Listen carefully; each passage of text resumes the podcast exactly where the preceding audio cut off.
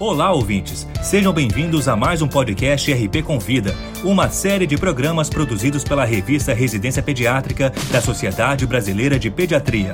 Semanalmente, um tema diferente de interesse dos médicos e demais profissionais de saúde é abordado por especialistas convidados.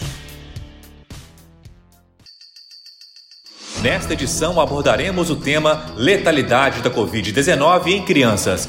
Para falar sobre o assunto, convidamos a doutora Márcia Reimal de Andrade, instrutora do programa de reanimação neonatal pela Sociedade Mineira de Pediatria.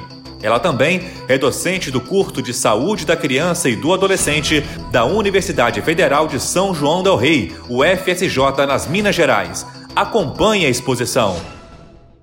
A pandemia de Covid-19 em 2020 trouxe uma expectativa, né, uma ansiedade entre os pediatras em relação ao que poderia acontecer com as crianças. A dúvida era: será que a população infantil teria um quadro clínico similar ao que acontecia com os adultos? A outra dúvida: Será que a letalidade seria semelhante também? Após os primeiros meses, já se vislumbrou um cenário bem mais favorável à população pediátrica naquele momento. No final do primeiro semestre de 2020, meu grupo de pesquisa da UFSJ realizou um trabalho de revisão sobre o tema, publicado na revista Residência Pediátrica, Letalidade por Covid-19 em Crianças, trabalho de revisão. E pudemos fazer algumas observações. Naquele momento, a população pediátrica era considerada de baixo risco pela Covid-19 e, dentre os casos confirmados, 1 a 5% eram de crianças, isto é, mais de 85% dos casos de Covid-19 ocorria fora da faixa etária pediátrica. E quanto à mortalidade, como que seria isso? Um estudo epidemiológico multicêntrico publicado pelo CDC que envolveu Estados Unidos, Reino Unido, Itália, França, Espanha e Alemanha. Esse estudo comparou os óbitos pediátricos por Covid-19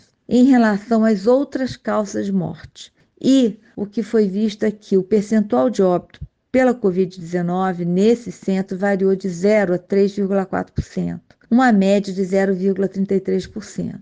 Comparando-se com os outros causas de óbito, a letalidade por Covid-19 era inferior. Hoje são mais de 18 meses de pandemia, com surgimento de variantes, mesmo um quadro de vacinação mais ampliado. A letalidade em crianças, ainda hoje, é inferior à população adulta e existem algumas possíveis explicações para o fato. Primeiro, uma menor expressão do receptor ACE2, tão importante para a entrada do vírus na célula menor frequência de comorbidade entre as crianças quando comparado aos adultos e aos idosos e uma frequência maior de infecções por outros coronavírus que poderiam conferir uma imunidade cruzada. Apesar dessa baixa frequência de óbitos em crianças, comparando com adulto, com a avançada pandemia houve uma descrição da síndrome inflamatória multissistêmica grave, que inclusive pode ocorrer em crianças sem comorbidades. Apesar da letalidade por COVID-19 ser ainda inferior na faixa etária pediátrica quando comparado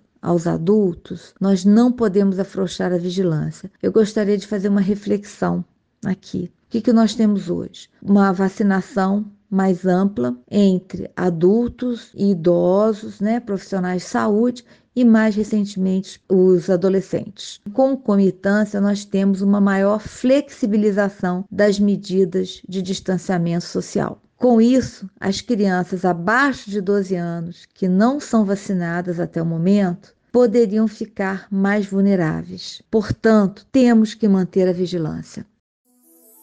Essa foi a doutora Márcia Reimond de Andrade falando sobre letalidade da Covid-19 em crianças. Para ouvir todos os podcasts, acesse a página da revista Residência Pediátrica na internet o endereço é residenciapediatrica.com.br barra mídia barra podcast. Residência Pediátrica, a revista do pediatra.